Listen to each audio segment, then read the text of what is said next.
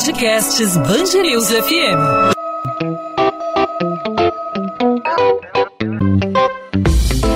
Dois às 20, com Maurício Bastos e Luana Bernardes.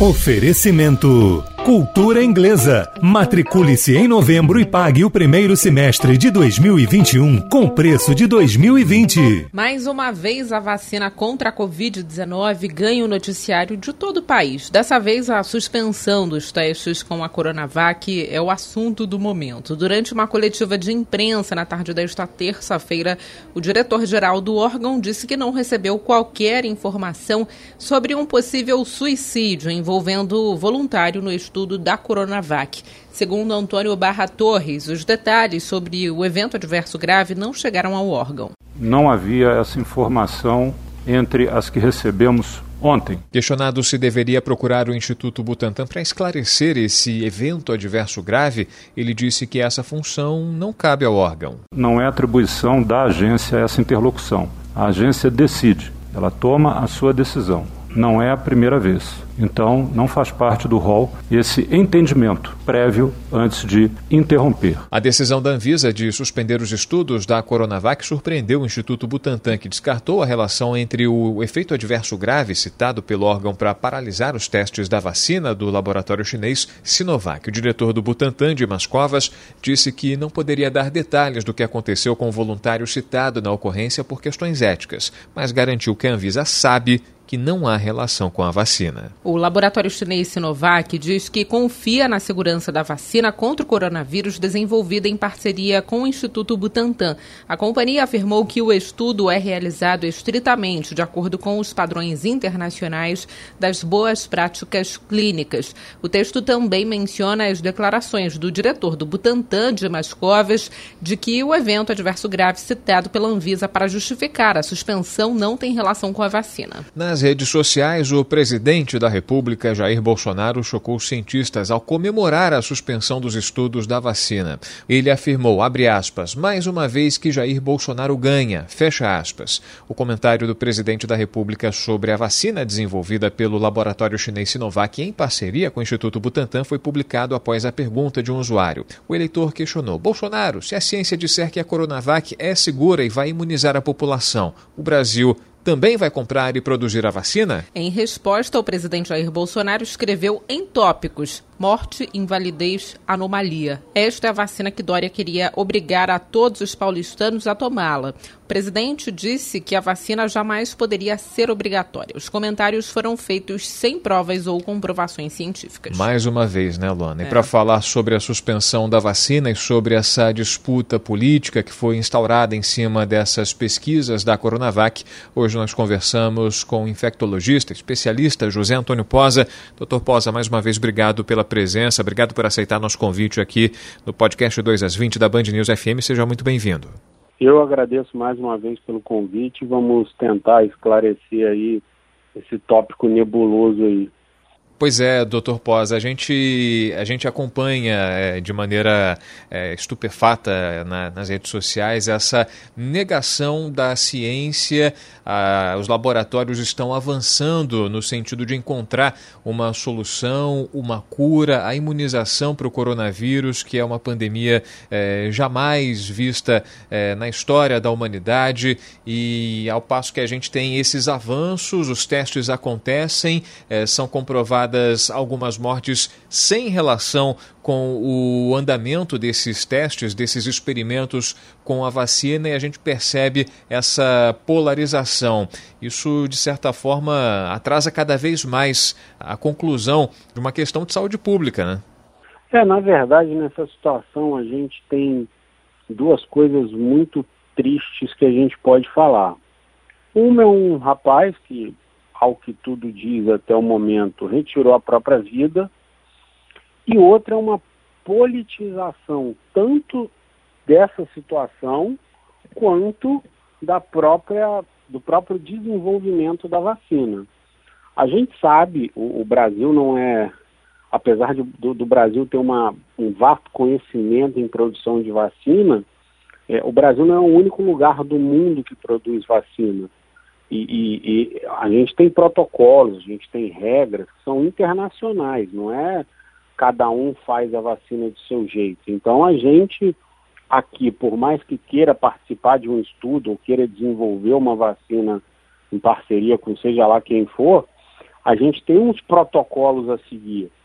E isso tudo, até pouco tempo atrás, era gerido por questão técnica, era gerido por conhecimento, por especialista, por pessoas da área da saúde. Infelizmente, de um tempo para cá, não só as questões de saúde, como acho que as questões de todas as áreas foram completamente desviadas para uma questão política. Então agora, é, se a coisa é certa, mas não é da linha de raciocínio político minha, eu não vou aceitar aquilo. E, e isso, para mim, já está passando um pouco do, do aceitável. Já, já a gente está se perdendo nessa briga política e perdendo tempo para combater uma doença que a gente já viu que é mortal. Doutor Posa, hoje é, surgiu né, essa informação de que seria um suicídio, logo não teria nenhuma relação é, com a Coronavac, com a vacina aí tomada por, essa, por esse paciente que acabou falecendo. E durante a coletiva de hoje, a Anvisa informou que, em momento algum, foi informada sobre a possibilidade de suicídio. É, isso causa estranheza, essa falta de, de, informação, porque a causa da morte deveria ser é, algo né, que, que deveria ser comunicado. Existe um, uma, um buraco aí, na, uma falha na comunicação, um ruído, é, na sua opinião, entre os dois órgãos que pode preocupar aí na, na produção da vacina, porque é, a partir do momento, né, Maurício, você está pesquisando alguma vacina, que um paciente morre, é, a gente não passa informação, acredito eu, um evento adverso grave sem... Informação pela metade, né? É, sem divulgar que há a possibilidade de suicídio. É, isso está um pouco confuso, porque o pessoal do, do Butantan e, e do governo de São Paulo, da Secretaria de Saúde, dizem que prestaram as informações, inclusive preenchendo o protocolo de notificação de evento adverso grave. O pessoal do Ministério da Saúde diz que não recebeu no momento correto, porque realmente o sistema do, do Ministério da Saúde foi hackeado, tiveram vários, vários acessos negados a, a não só programa na área de coronavírus, a programas de saúde em área de HIV, de hepatite, então realmente houve isso. E aí a, a, o Ministério, o pessoal da Anvisa alega que receberam informação tardiamente e que as informações prestadas no relatório enviado não foram é, esclarecedoras para eles poderem bater o martelo e dizer que não houve relação com a vacina. É, o próprio pessoal do desenvolvimento da vacina, quando você entra num protocolo de pesquisa, é, você recebe um, um documento para assinar e, e, é um documento que assegura que os seus dados pessoais não vão ser é, é revelados para a população em geral. Você vai participar daquele estudo seguindo as regras e, e vai ser um dado que vai ser reservado para a questão da área de saúde. Então, a, a, a pior coisa que aconteceu nessa situação toda foi esse, esse, ruído de comunicação entre o pessoal de São Paulo e o pessoal da Anvisa, e pior, é, a, a, causa, em princípio, a que está se apresentando, a causa mortes do, do voluntário como suicídio, isso ter vazado da forma que foi. A gente teve um outro caso recente, que foi uma, um outro, uma outra vacina, não a da Sinovac, mas que também teve um evento adverso, só que depois se descobriu que o participante não era do grupo da vacina, era do grupo placebo, mas mesmo assim a, a, as condições do óbito, quem era, foto, foram completamente divulgadas nas redes sociais. Então, por conta, às vezes, dessa questão política, a gente está atropelando a, todas as fases de uma pesquisa científica correta. Doutor Pós, o senhor não considera aí uma temeridade o fato de, é, não, não, não falo nem da politização né, em si, mas o fato de os avanços em todo o mundo, em todos os laboratórios, o esforço que vem sendo feito pelos governos de todos os países, aí não de todos, mas claro de quem detém essa, essa tecnologia. Ah, são feitos esforços no sentido do encontro dessa solução. O Brasil é um país que produz vacinas, mas o senhor destacou também que não é o único. O fato de desestimular a população a não é, se sentir obrigada a se vacinar, não levando em conta que a imunização pode ajudar na redução de futuros casos, o senhor não considera uma, uma, uma, uma estratégia equivocada, isso para ser bem, usar bem o eufemismo, né? Equivocada porque a, o, o problema é bem maior do que isso, né? É, você tentou ser até elegante e colocou a palavra equivocada. Eu dizia que é uma atitude irresponsável, porque se você for olhar, a maioria dessas pessoas que hoje levantam bandeira anti-vacina e isso tudo, são pessoas que chegaram à vida adulta graças às vacinas que tomaram enquanto crianças, que impediram de adquirir as infecções infantis, que há muito tempo a gente conseguiu erradicar uma boa parte, ou pelo menos diminuir muito o, o número de incidência. Então, assim, eu acho que é uma, uma, uma irresponsabilidade, uma temeridade a gente começar a deixar as vacinas, deixar a importância das vacinas para trás, porque da mesma forma que já aconteceu com o sarampo, que o Brasil tinha um certificado de erradicação e perdeu, a gente pode começar a ter outros casos e outras doenças que estão erradicadas atualmente. E tem uma situação principal que as pessoas não, não, não consideram muito, é que tem determinados pacientes que, por questão médica, não podem tomar vacina. Às vezes, paciente transplantado, dependendo da vacina que for, paciente com imunossupressão, seja por doença ou por medicamento, em determinadas situações eles não podem tomar vacina.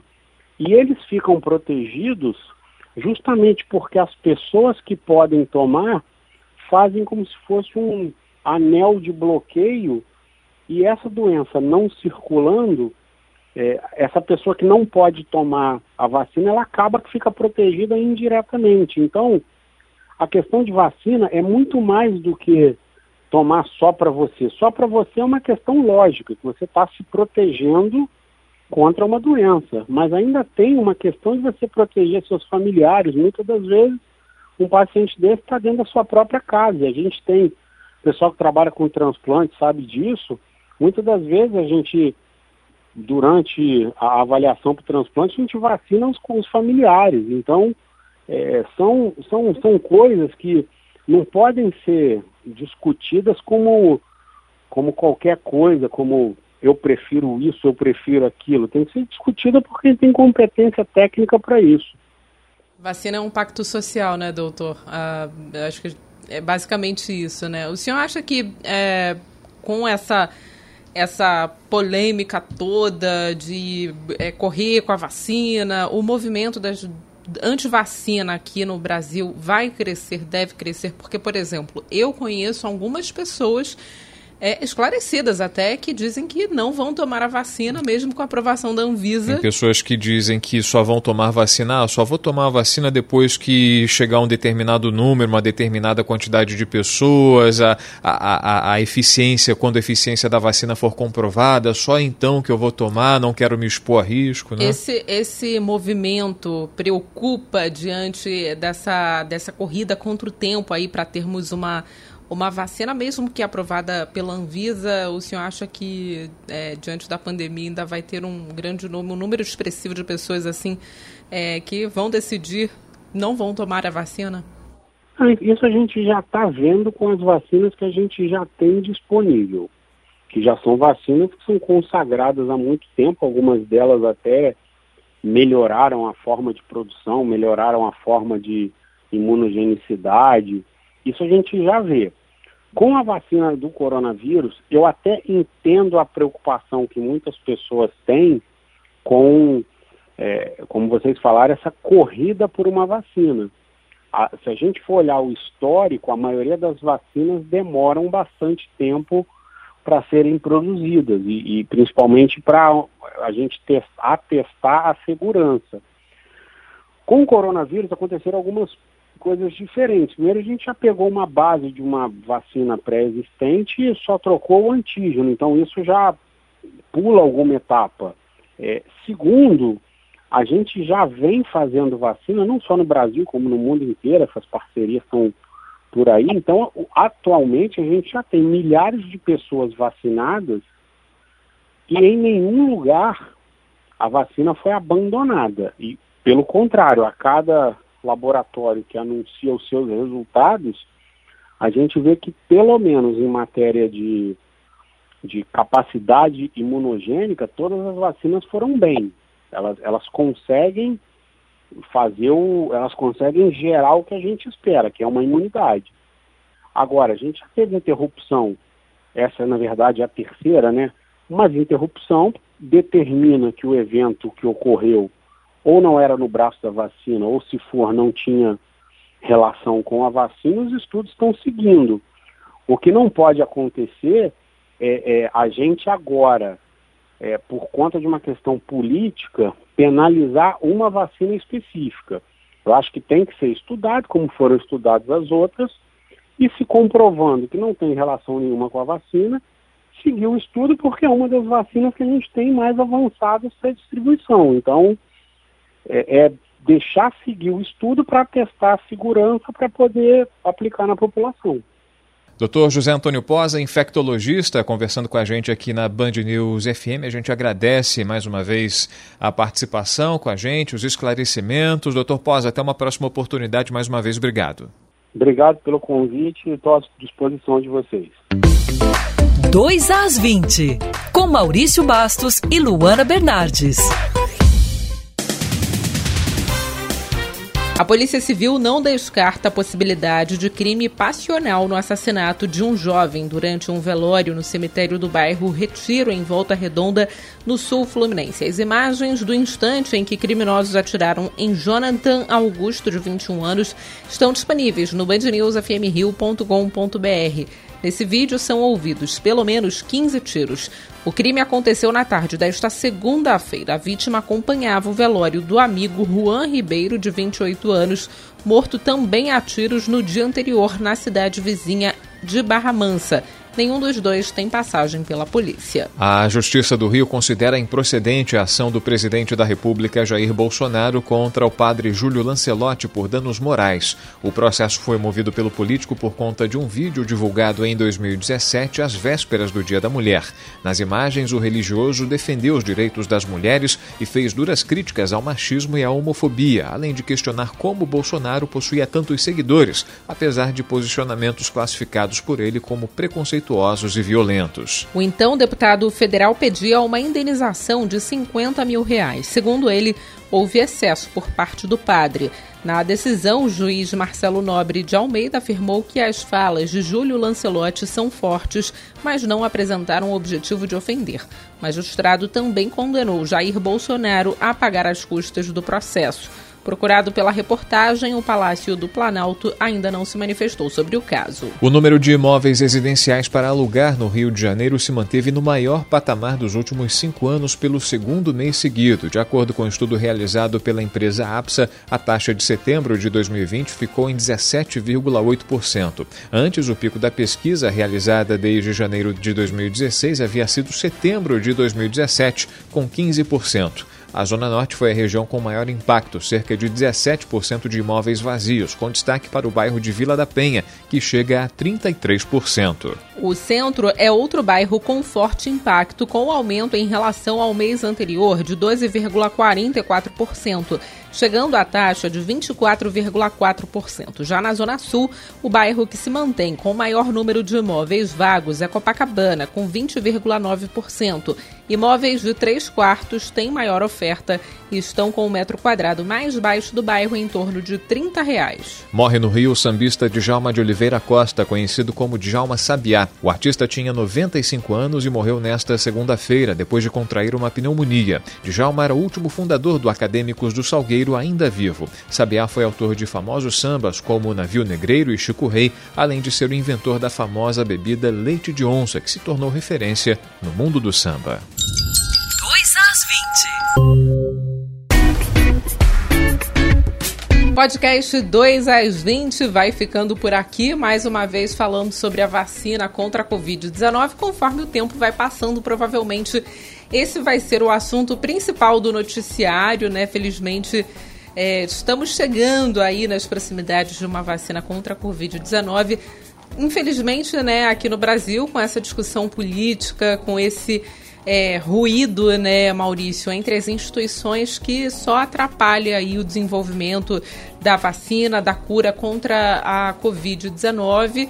Essa a gente vai acompanhar, né, ao longo da nossa programação em 90.3 FM os estudos da Coronavac, mais a própria é, Margarete Dalcomo, que lidera uma série de pesquisas sobre a Covid-19, disse que provavelmente esses estudos vão voltar em breve, assim como ocorreu com a pausa da, dos estudos da vacina de Oxford. Agora, Luana, curioso, né, que a gente, no encerramento do, da edição de, eh, de segunda-feira do podcast 2 às 20, né, falava do, dos avanços, né, da, da vacina de Oxford, né, que, enfim, havia apresentado, os testes haviam apresentado uma eficácia bem elevada, considerável, 90%, né, a gente falava, nosso temor é de que a polarização, a politização da questão atrapalhe o andamento desses testes, não deu 24 horas né, para que, isso, que isso acontecesse, para que isso viesse a se manifestar, um posicionamento é, do, do, do, presidente da República, Jair Bolsonaro, desqualificando os testes, politizando, é, tornando uma questão científica, uma disputa, uma bandeira de governo. A gente espera que isso tenha parado por aí, tenha se encerrado por esse episódio dessa terça-feira, quando ficou comprovado é, por meio de laudo que o motivo da morte desse voluntário foi alheio à vacinação, foi alheio ao uso da vacina, foi uma questão eh, de ordem pessoal, grave, mas de ordem pessoal, não tendo relação com a vacina. A gente espera que isso fique por aqui, que isso não estimule esse movimento anti-vacina que vem aparecendo, surgindo e crescendo nas últimas semanas e que os testes prossigam e que se houver necessidade de parar, que bom que eles tenham uma paralisação, uma pausa para que haja reavaliação. Importante é que a busca pela vacina não pare, né, Luana? É isso aí, Maurício. A gente espera aí que essa, né, que tenhamos aí já em 2021 várias vacinas, seja a chinesa, a russa, a vacina inglesa várias também, né? alternativas. né? Várias alternativas para vacinação em massa da população, com claro aprovação de todas pela Anvisa. Podcast 2 às 20 volta nesta quarta-feira com mais uma edição para você ouvinte da Band News FM. Até lá você consegue entrar em contato conosco através das nossas redes sociais no Instagram Bernardes Luana Luana com dois N's e no seu caso seu Instagram Maurício. O meu é arroba Maurício Bastos Rádio. A gente está pronto para receber a sua sugestão, a sua crítica, a sua pergunta, a sua participação. Fique à vontade, claro, você também pode participar por meio das redes da Band News FM no arroba Band News FM Rio. Podcast 2 às 20 volta nessa quarta, sempre de segunda a sexta a partir das 8 da noite, uma nova edição, um novo episódio para você. Tchau, Luana. Tchau, tchau, Maurício. Até lá. Dois às 20, com Maurício Bastos e Luana Bernardes.